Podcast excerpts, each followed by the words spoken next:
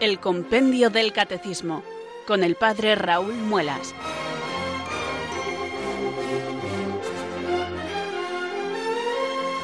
Muy buenas tardes, queridos oyentes de Radio María. Son las 4 o las 3 en Canarias. Aquí comienza una nueva edición del programa El Compendio del Catecismo de la Iglesia Católica. Reciban desde Talavera de la Reina un saludo muy cordial del Padre Raúl Muelas, que un día más les habla desde estos micrófonos de Radio María, la radio de la Virgen, la fuerza de la esperanza. Sed todos bienvenidos.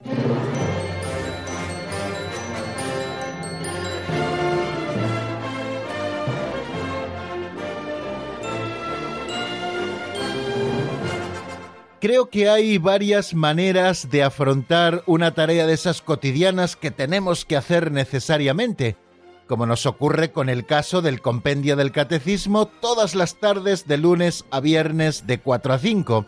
Estoy hablando especialmente por mí, que me toca preparar un poquito pues eh, estos números que vamos a explicar, buscar un poquito las ideas fundamentales para poder compartirlas con ustedes, realizar el programa de radio. Digo que hay como varias maneras de afrontar una tarea de estas. La primera es un poquito renegado, decir, vaya, otra vez, aquí tenemos el trabajo, hacerlo un poco a regañadientes, no hacerlo con gusto. Esa es una. Otra tarea es, bueno, pues que se vaya introduciendo la rutina, e igual que se hacen otras cosas, pues se hacen también estas, y al final, bueno, pues tampoco pone uno alma, vida y corazón. Y otra manera de afrontar esta tarea, igual que las tareas cotidianas, es procurando estrenarlas cada día, es decir, poner la ilusión necesaria como si fueran únicas, como si fuera la primera vez, como si fuera la última vez, como si fuera la única vez. Bueno, pues mi pretensión, queridos amigos, no siempre lo consigo, claro está, es que cada programa del compendio del Catecismo de la Iglesia Católica, en ese sentido, sea nuevo, y la novedad está en que restrenamos la ilusión, también la novedad en el día de hoy estará en que estrenaremos eh, nuevos temas. Hemos terminado de explicar, así lo hacíamos el pasado viernes, el sacramento del orden, con ese repaso a vista de pájaro que hacíamos sobre los 15 números que el compendio del catecismo dedica al sacramento del orden. Y en la parte final de nuestro programa, puesto que no tuvimos llamadas, estuvimos haciendo un adelanto de la materia que a lo largo de esta semana y de parte de la semana que viene, pues vamos a dedicar para, el estudio del sacramento del matrimonio, que es ese segundo sacramento de los que nos recoge el compendio del catecismo y que llama sacramentos al servicio de la comunión y de la misión. Unos sacramentos que confieren una gracia especial, pero para una misión particular en la Iglesia al servicio de la edificación del pueblo de Dios. Estos dos sacramentos no están solo para la santificación personal del que los recibe, sino para construir y edificar la Iglesia como pueblo de Dios, de manera que contribuyen especialmente a la comunión eclesial y a la salvación de los demás. Así son el sacramento del orden, el que ya hemos estudiado, y así es también el sacramento del matrimonio, ese que vamos a comenzar a estudiar en el día de hoy. De manera que hoy cambiaremos un poquito el ritmo de nuestro programa, pero solo levemente. Tendremos ahora este saludo inicial que culmina con nuestra oración al Espíritu Santo. Después el segundo momento del programa estará dedicado, como siempre, a las pinceladas de sabiduría. Y después, en el tercer y en el cuarto momento, nos dedicaremos a estudiar ya los números relativos al matrimonio. Ya no repasaremos nada porque lo tenemos todo repasado, de suerte que hoy no haremos repaso de lo visto en nuestro último programa, sino que directamente ya comenzaremos a avanzar doctrina a propósito del sacramento del matrimonio. Bueno, pues esto es lo que nos espera, amigos. Yo les pido que recojamos en este momento nuestro corazón al Señor y que con toda confianza elevemos hasta el trono de Dios nuestra plegaria, para que Él nos envíe su Santo Espíritu, que venga sobre nosotros, que nos ilumine, que nos fortalezca, para que podamos conocer mejor a Dios. Cuando nos acercamos al compendio del catecismo, ya lo saben de otras veces, buscamos conocer a Dios para que el conocimiento nos lleve al amor y el amor nos lleve al seguimiento. Recemos así. Ven Espíritu Santo, llena los corazones de tus fieles y enciende en ellos el fuego de tu amor. Envía Señor tu Espíritu que renueve la faz de la tierra Oh Dios, que llenaste los corazones de tus fieles con la luz del Espíritu Santo, concédenos que guiados por el mismo Espíritu, sintamos con rectitud y gocemos siempre de tu consuelo. Por Jesucristo nuestro Señor. Amén.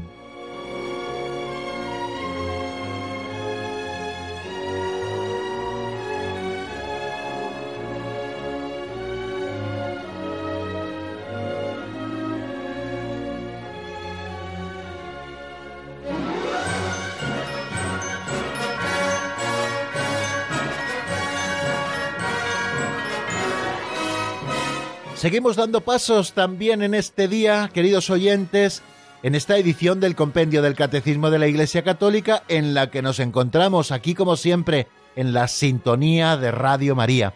Y ahora abrimos nuestro librito auxiliar que se titula Pinceladas de Sabiduría, un libro que da título también a esta sección. Es nuestra catequesis práctica, nuestro aperitivo catequético, nuestro calentamiento para después hacer el ejercicio fuerte del estudio de los números del compendio.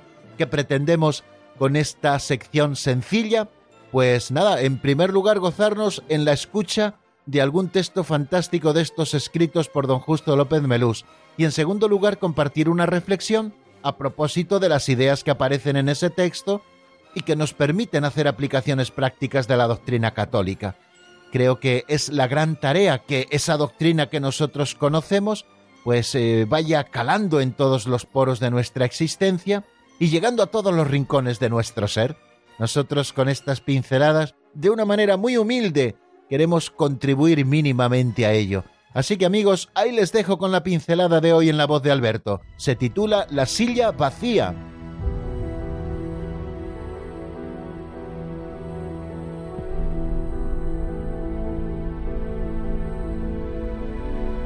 La silla vacía.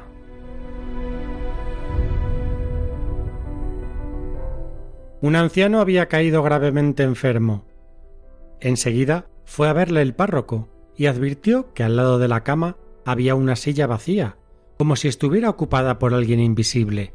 El cura le preguntó para qué servía y le contestó Pienso que en ella está sentado Jesús. Ahora estaba hablando con él. Antes no sabía rezar hasta que me dijeron que orar era hablar con Jesús. Así que ahora imagino que Jesús está sentado en la silla, le hablo y le escucho. Ahora se me hace muy fácil orar. Unos días después se presentó en el despacho parroquial la hija del anciano para comunicarle que su padre había muerto, y añadió le dejé solo un par de horas. Al volver a su habitación lo encontré muerto con la cabeza apoyada en la silla vacía que tenía siempre al lado de su cama. Ya decía Santa Teresa que orar es un trato de amistad, estando muchas veces a solas con quien sabemos que nos ama.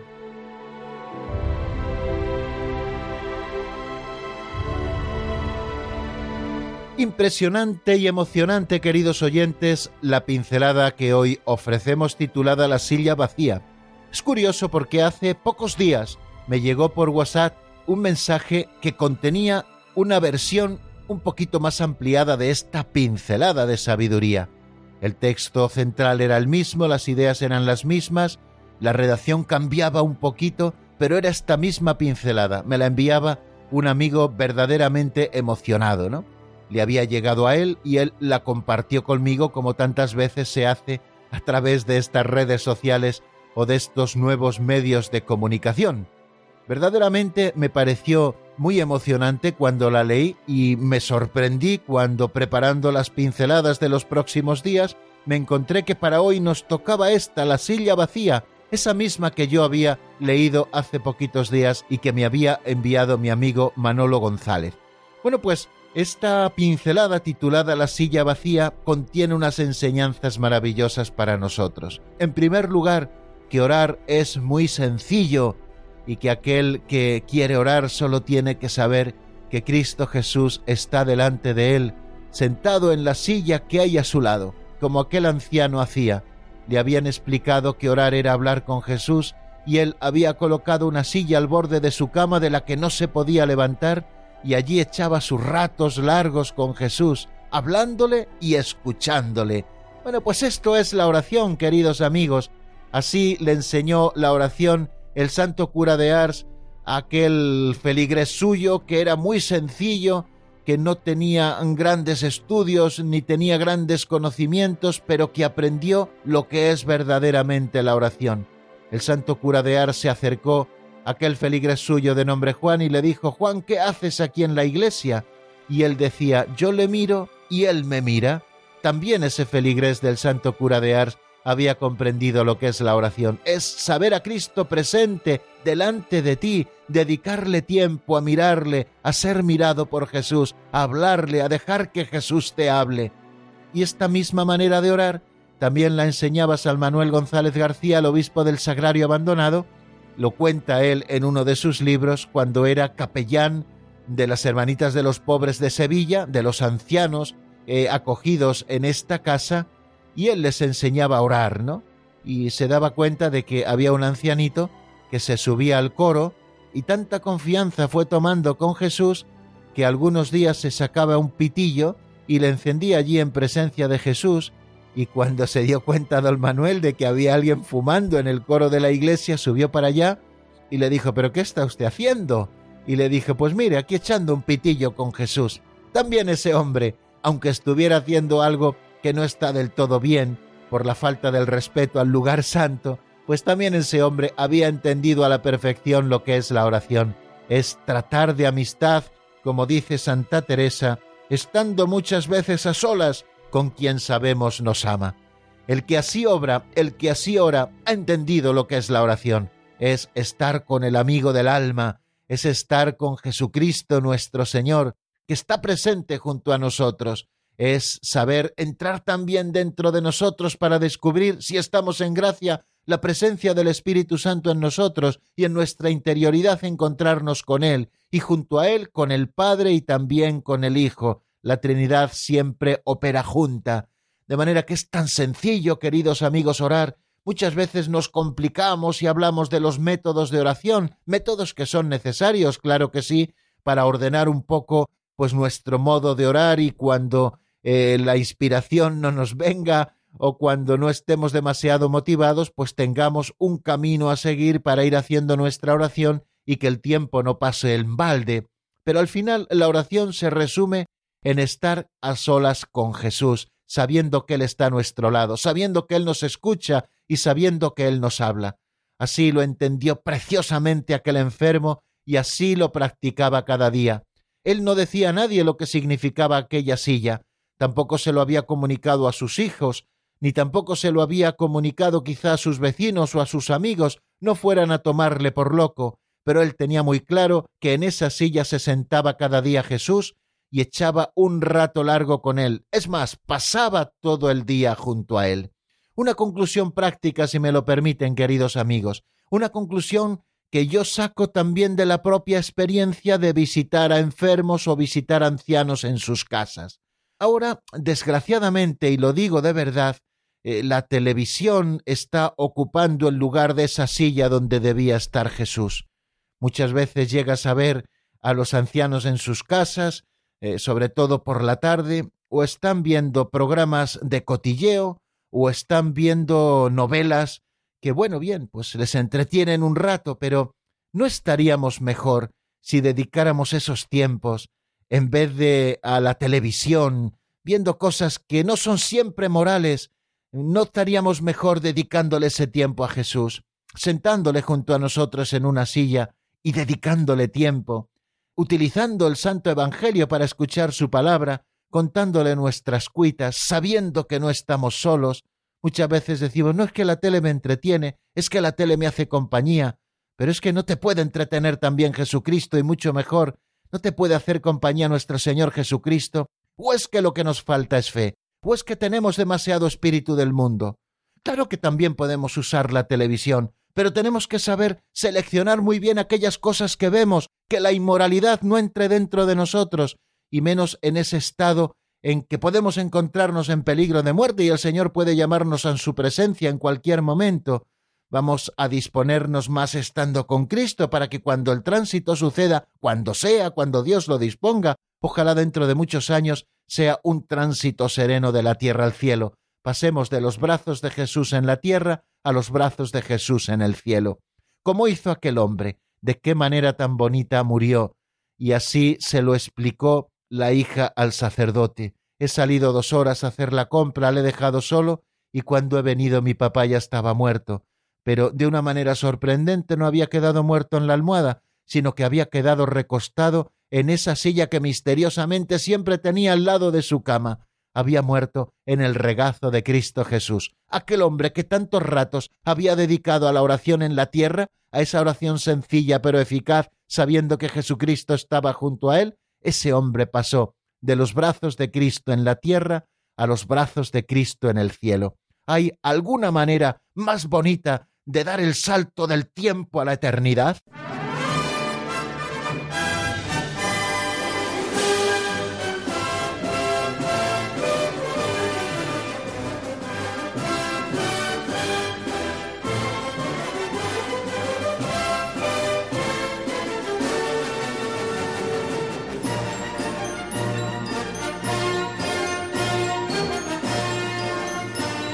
Continuamos, queridos amigos, en la sintonía de Radio María. Estamos en el programa El Compendio del Catecismo de la Iglesia Católica y les habla, como todos los días, de lunes a viernes en esta franja horaria, desde Talavera de la Reina, el Padre Raúl Muelas. Aprovecho para saludar nuevamente a los oyentes que a lo largo de estos últimos minutos, ya comenzado el programa, se han ido incorporando a nuestra sintonía y les recuerdo que vamos a comenzar a estudiar el sacramento del matrimonio. 14 números que tenemos por delante para descubrir la magnificencia y el misterio de este sacramento que Dios mismo ha instituido para los bautizados, el sacramento del matrimonio. Bueno, pues vamos a comenzar a estudiar el número 337, que es el primero de los que dedica el compendio a este sacramento que existe al servicio de la comunión y de la misión en la Iglesia. El 337 que se pregunta cuál es el designio de Dios sobre el hombre y sobre la mujer.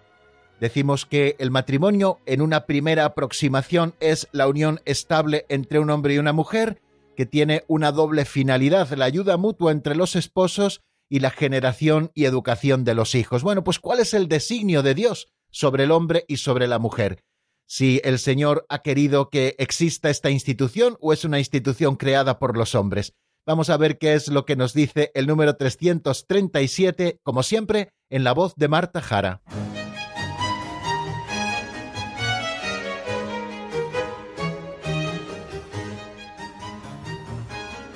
Número 337. ¿Cuál es el designio de Dios sobre el hombre y la mujer? Dios, que es amor y creó al hombre por amor, lo ha llamado a amar creando al hombre y a la mujer, los ha llamado en el matrimonio a una íntima comunión de vida y amor entre ellos, de manera que ya no son dos, sino una sola carne. Al bendecirlos, Dios les dijo, Creced y multiplicaos.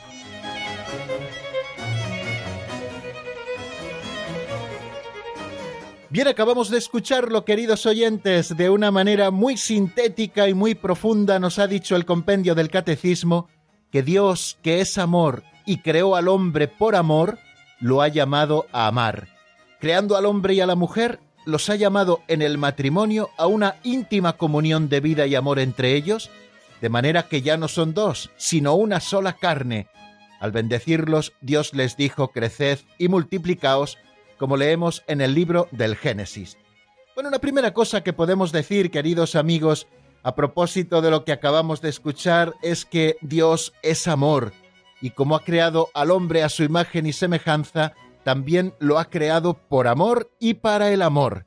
De manera que eh, Dios ha creado al hombre varón y mujer y los ha llamado al matrimonio a una íntima comunión de vida y amor entre ellos, de manera que dejen de ser dos y se conviertan en una sola carne. Y además Dios desde el principio les dio una misión, creced, multiplicaos, llenad la tierra. Por tanto, vemos cómo eh, la Sagrada Escritura se abre en el primer capítulo del Génesis, al final de ese primer capítulo, con el relato de la creación del hombre y de la mujer a su imagen y semejanza, y cómo se cierra con la visión de las bodas del Cordero.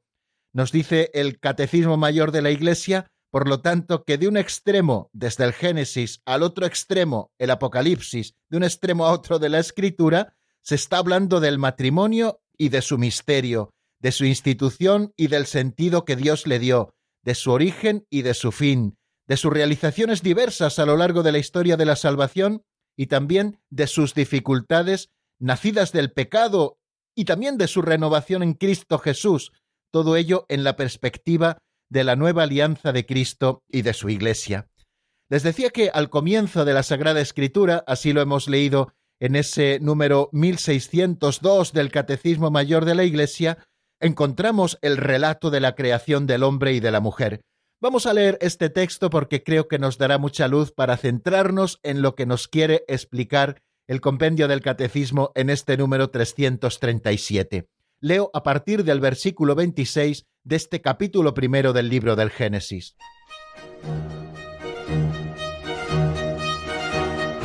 Dijo Dios, hagamos al hombre a nuestra imagen y semejanza, que domine los peces del mar, las aves del cielo, los ganados y los reptiles de la tierra. Y creó Dios al hombre a su imagen, a imagen de Dios lo creó, varón y mujer los creó.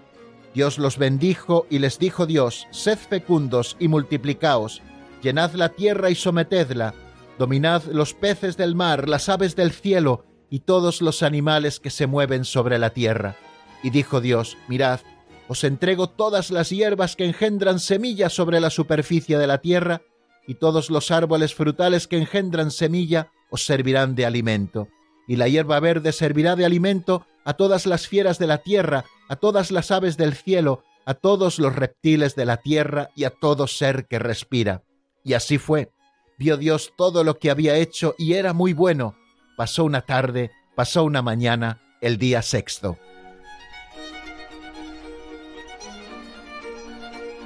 Ese texto, como nos decía el catecismo, lo encontramos al comienzo de la escritura, y al final de la escritura, en el último de los libros, en el libro del Apocalipsis, se nos habla de las bodas del Cordero. Leo también el texto porque puede ayudarnos también, como les decía antes, a entender esta idea maravillosa que nos quiere transmitir el Catecismo Mayor de la Iglesia. Leo en el capítulo 19 del libro del Apocalipsis a partir del versículo sexto.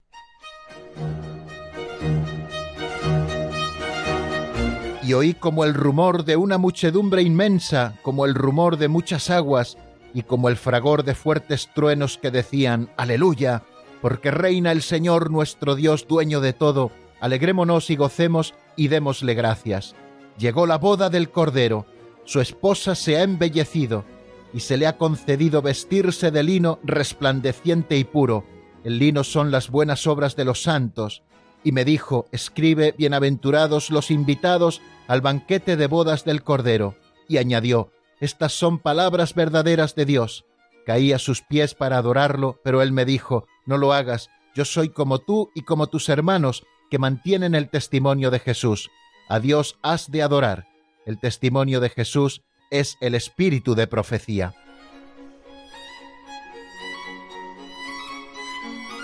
Pues bien amigos, como ven, dos textos que encuadran toda la Sagrada Escritura de extremo a extremo, que nos hablan del matrimonio y también de su misterio, de su institución y del sentido que Dios le dio, de su origen y de su fin, de sus realizaciones diversas a lo largo de la historia de la salvación y de sus dificultades nacidas del pecado y también de su renovación en el Señor. Todo ello en la perspectiva de la nueva alianza de Cristo y de su Iglesia, esa que nos cuenta el apóstol San Pablo en la carta a los Efesios, en el capítulo 5, a partir del versículo 21.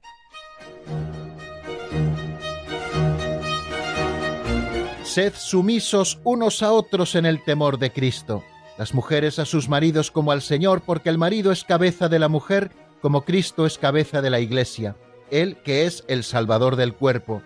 Como la Iglesia se somete a Cristo, así también las mujeres a sus maridos en todo. Maridos, amad a vuestras mujeres como Cristo amó a su iglesia. Él se entregó a sí mismo por ella para consagrarla, purificándola con el baño del agua y la palabra, y para presentársela gloriosa, sin mancha ni arruga, ni nada semejante, sino santa e inmaculada. Así deben también los maridos amar a sus mujeres como cuerpos suyos que son. Amar a su mujer es amarse a sí mismo, pues nadie jamás ha odiado su propia carne, sino que le da alimento y calor, como Cristo hace con la Iglesia, porque somos miembros de su cuerpo. Por eso dejará el hombre a su padre y a su madre, y se unirá a su mujer, y serán los dos una sola carne. Es este un gran misterio, y yo lo refiero a Cristo y a la Iglesia. En una palabra, que cada uno de vosotros ame a su mujer como a sí mismo, y que la mujer respete al marido.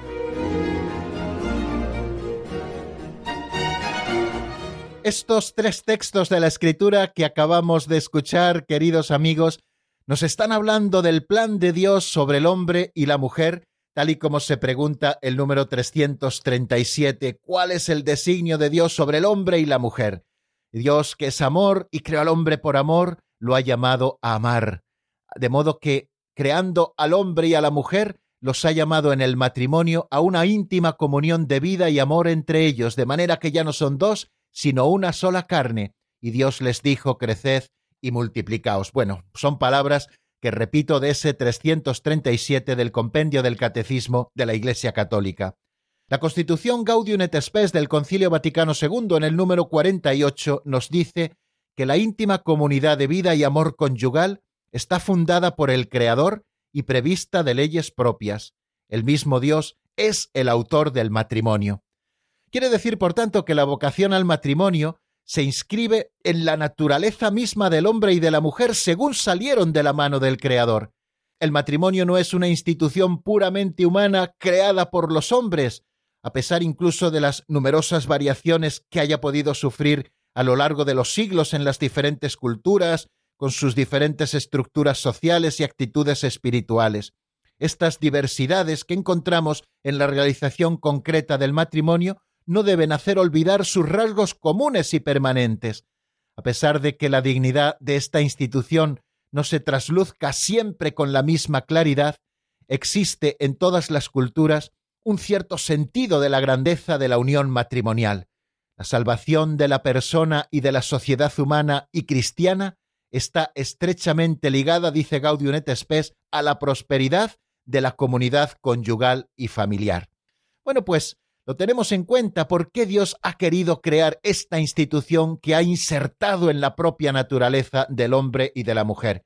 Precisamente es el número 337 que estamos estudiando el que nos lo dice, porque Dios es amor, porque creó al hombre por amor y porque lo ha llamado al amor, que es la vocación fundamental e innata de todo ser humano. El hombre ha sido creado a imagen y semejanza de Dios, que es amor, y por lo tanto está llamado al amor. Y puesto que Dios nos ha creado hombre y mujer, el amor mutuo entre ellos se convierte en imagen del amor absoluto e indefectible con que Dios ama al hombre. Son palabras del Catecismo Mayor de la Iglesia.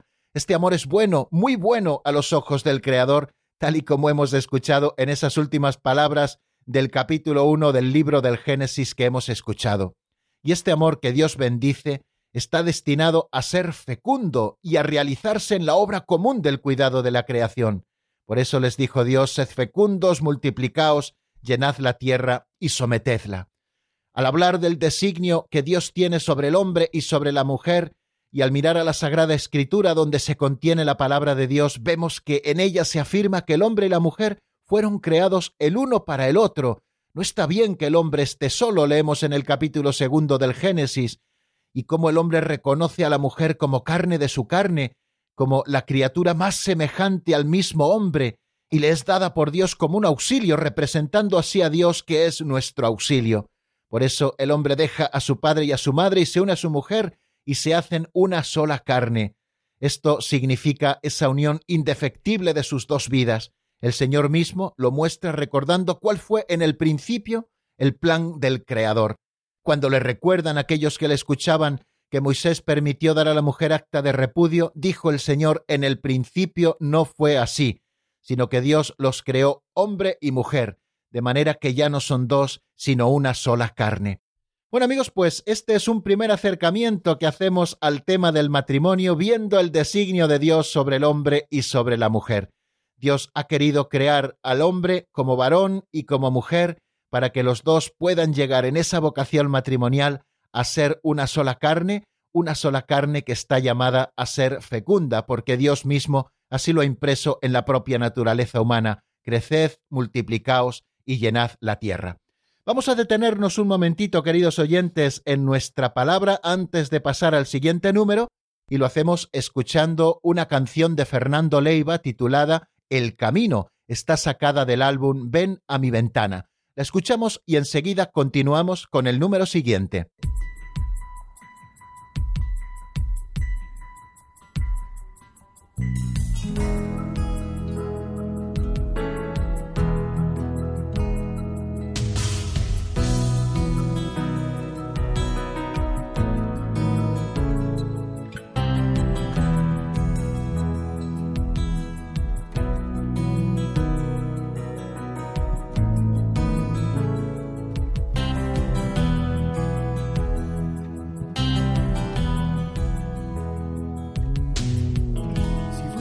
Mi reino, busca su justicia y paz a lo largo del camino, nada, nada faltará. A lo largo del camino, mi callado encontrarás. Yo podré tomar tu carga si es que quieres descansar.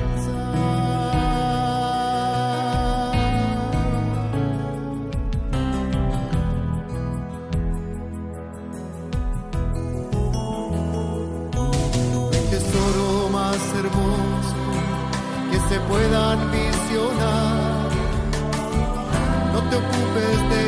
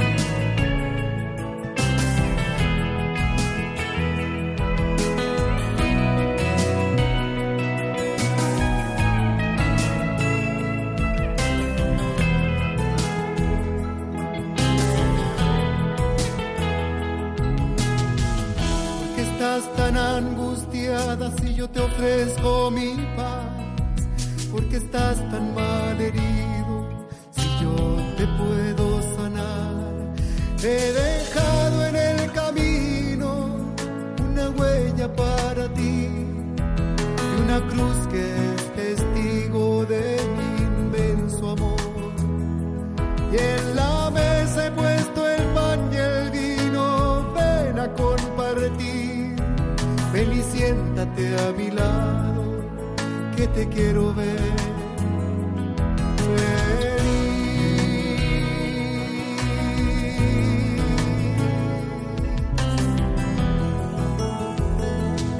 No hay tesoro más hermoso que se puedan visionar.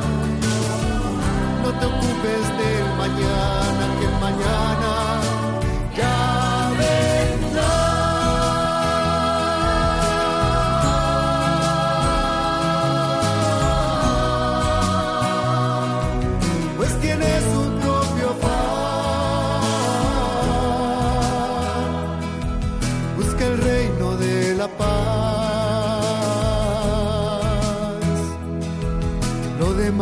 te dará.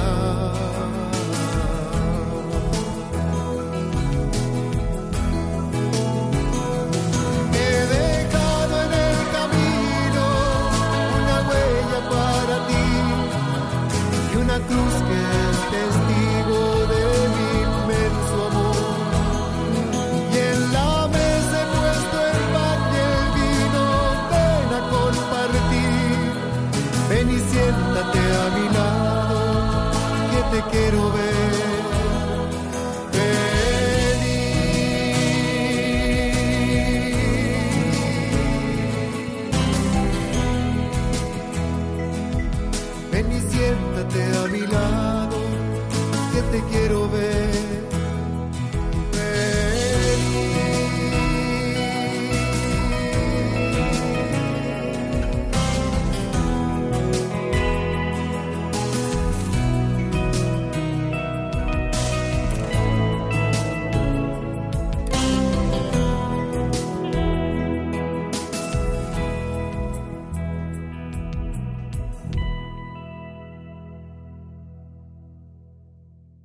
Están escuchando el Compendio del Catecismo con el Padre Raúl Muelas.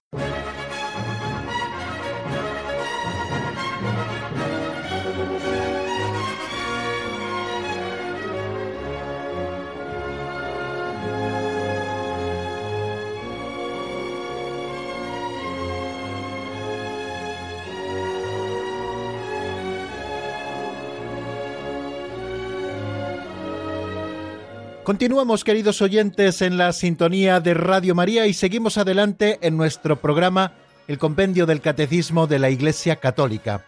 Hemos empezado a estudiar hoy el sacramento del matrimonio con el estudio del número 337 del compendio.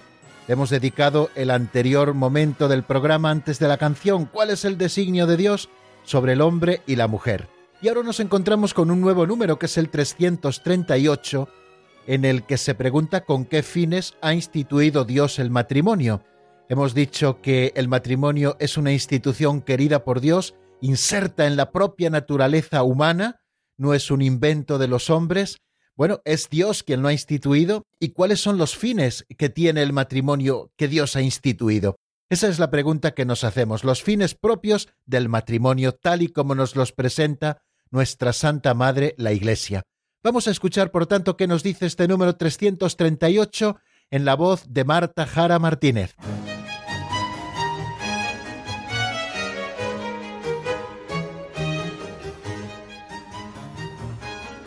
Número 338. ¿Con qué fines ha instituido Dios el matrimonio? La alianza matrimonial del hombre y de la mujer, fundada y estructurada con leyes propias dadas por el Creador, está ordenada por su propia naturaleza a la comunión y al bien de los cónyuges y a la procreación y educación de los hijos. Jesús enseña que según el designio original divino, la unión matrimonial es indisoluble, lo que Dios ha unido que no lo separe el hombre.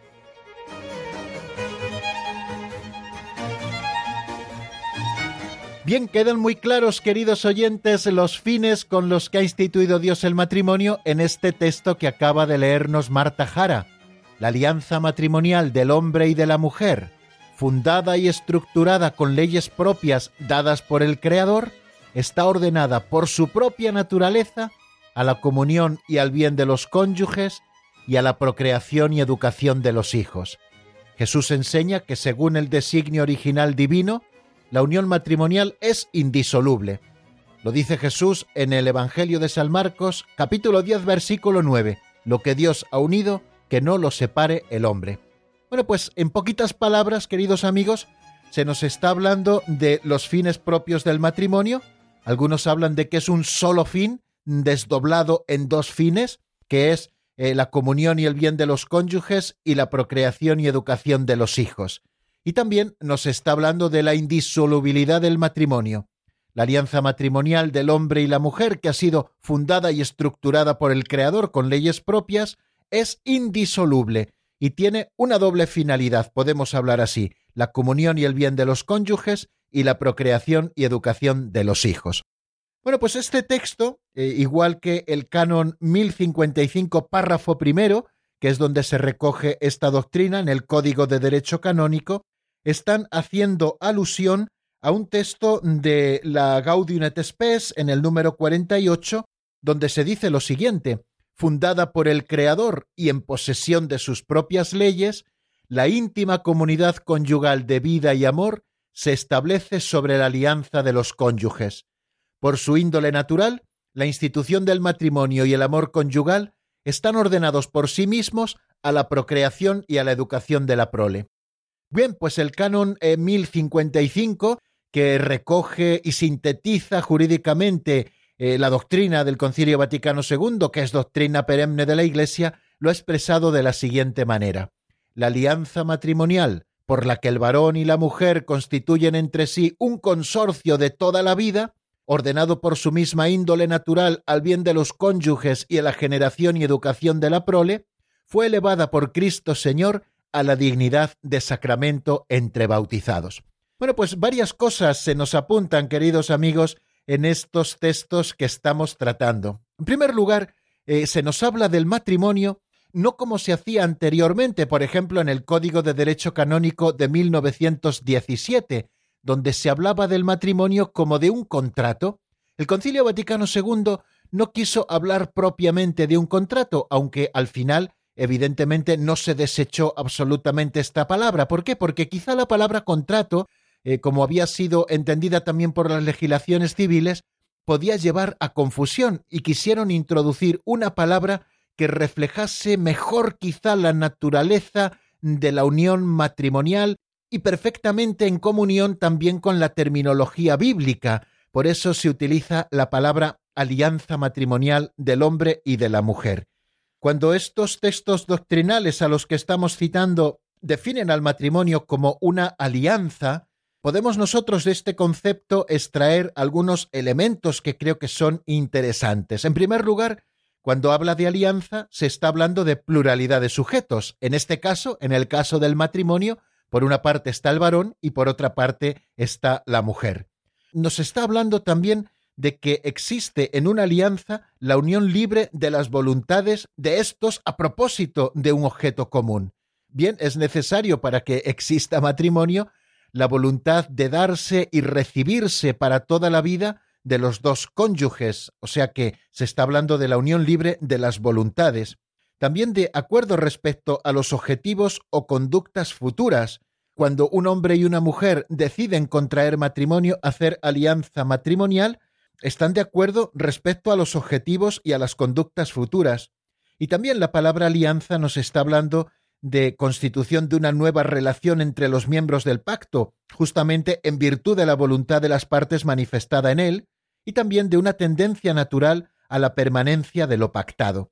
Por tanto, e, este término alianza no debe pasarnos desapercibido, sino que es un término muy rico que se ha ido desarrollando y además con mucho acierto a partir del Concilio Vaticano II, que luego ha quedado plasmado en los textos del Código de Derecho Canónico de 1983 y también en el Catecismo Mayor de la Iglesia de 1992 y por supuesto también en este catecismo nuestro que es el Compendio del Catecismo, que como bien hemos escuchado, al hablarnos del matrimonio lo define como alianza matrimonial del hombre y de la mujer.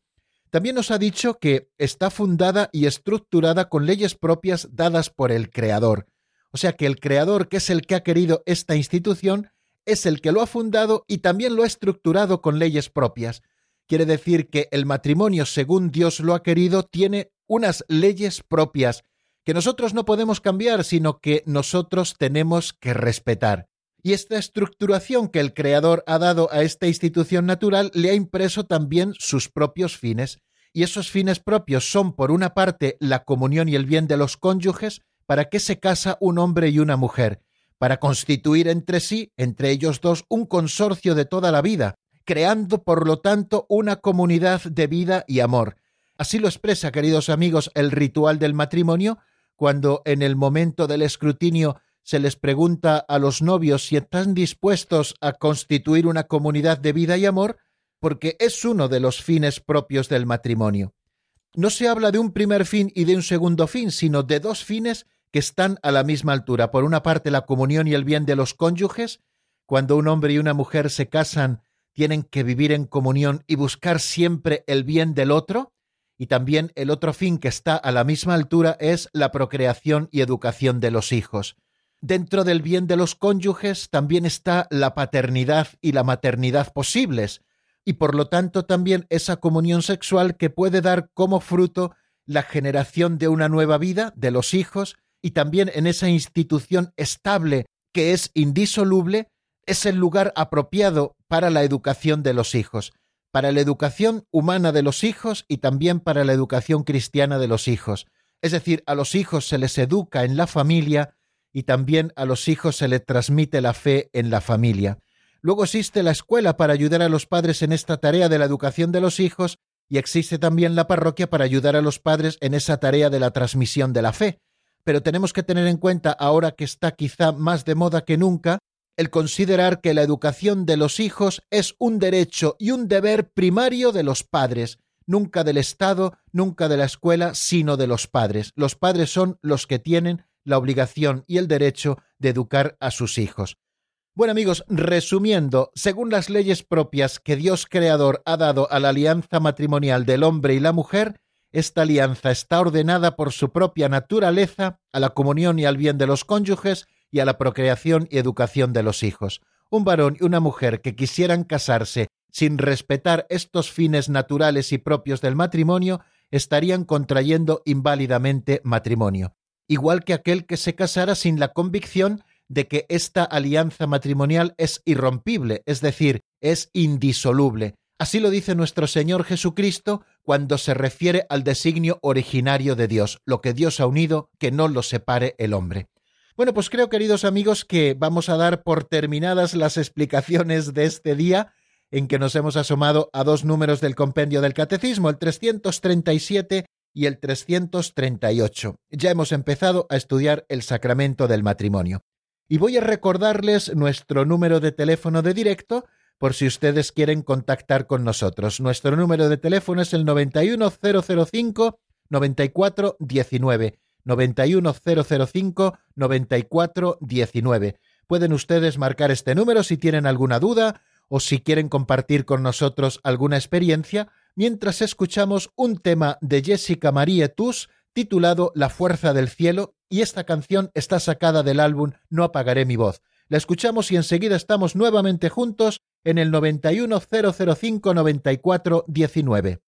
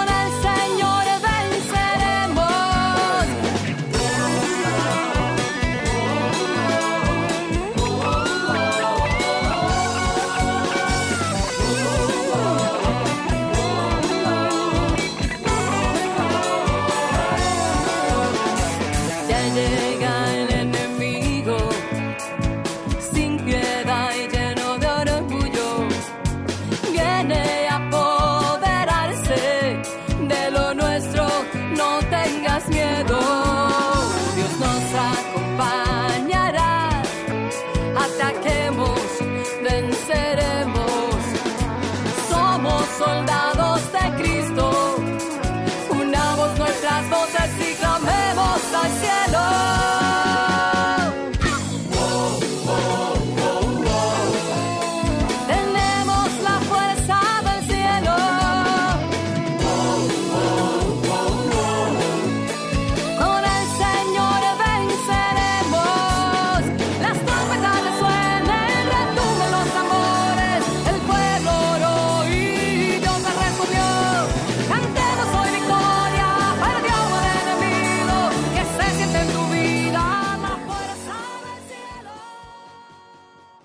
Están escuchando el Compendio del Catecismo con el Padre Raúl Muelas.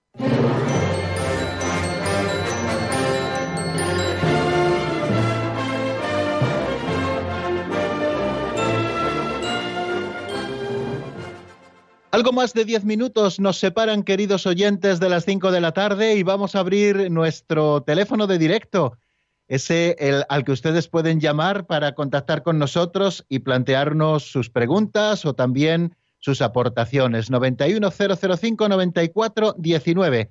Vamos a por la primera llamada que nos llega desde Valencia. Buenas tardes, Diego. Bienvenido y muchas gracias por tu llamada. Hola, buenas tardes. Ah, nada más que nada, dar enhorabuena por el programa, ah, porque nos aporta mucho, mucho conocimiento.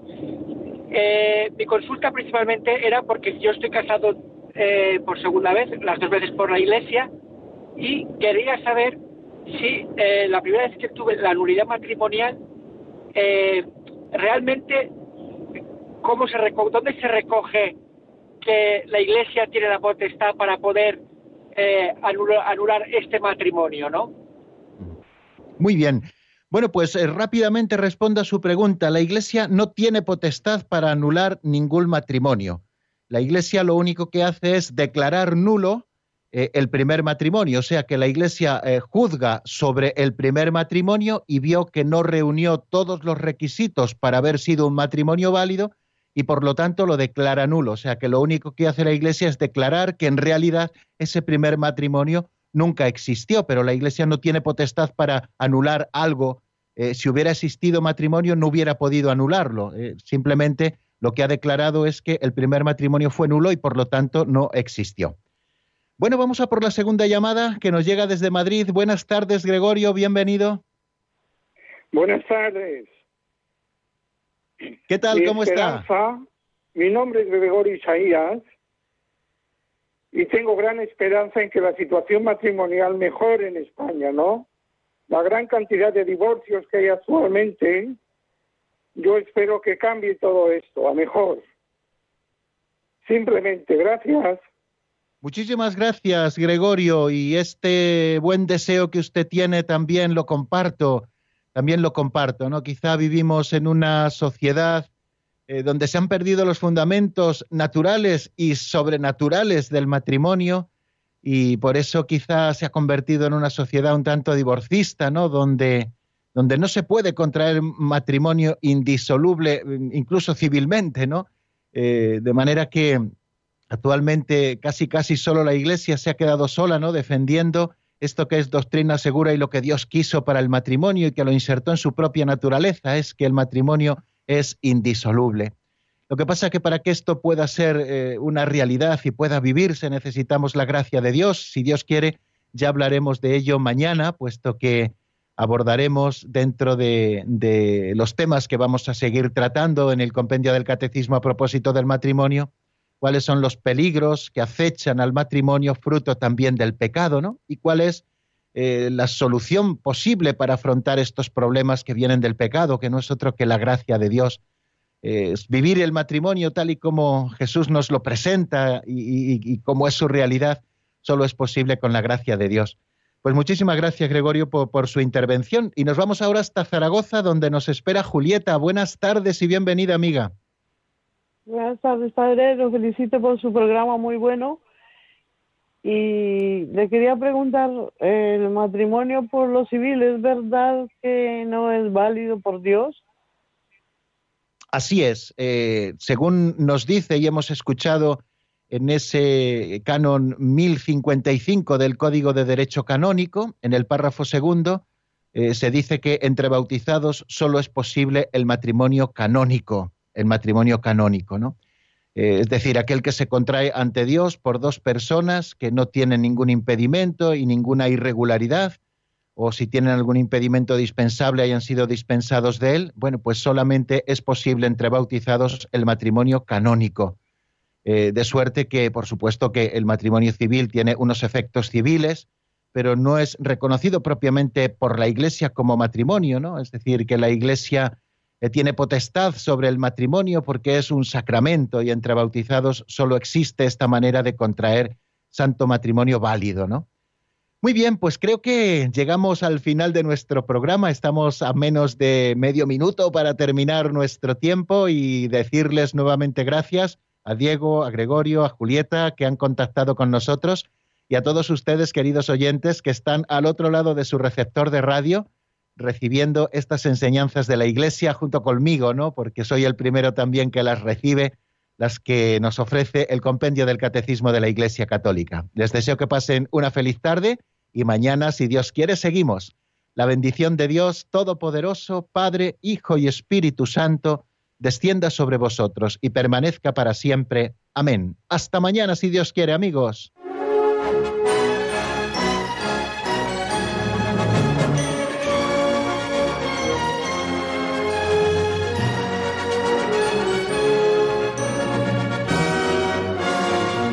El Compendio del Catecismo con el Padre Raúl Muelas.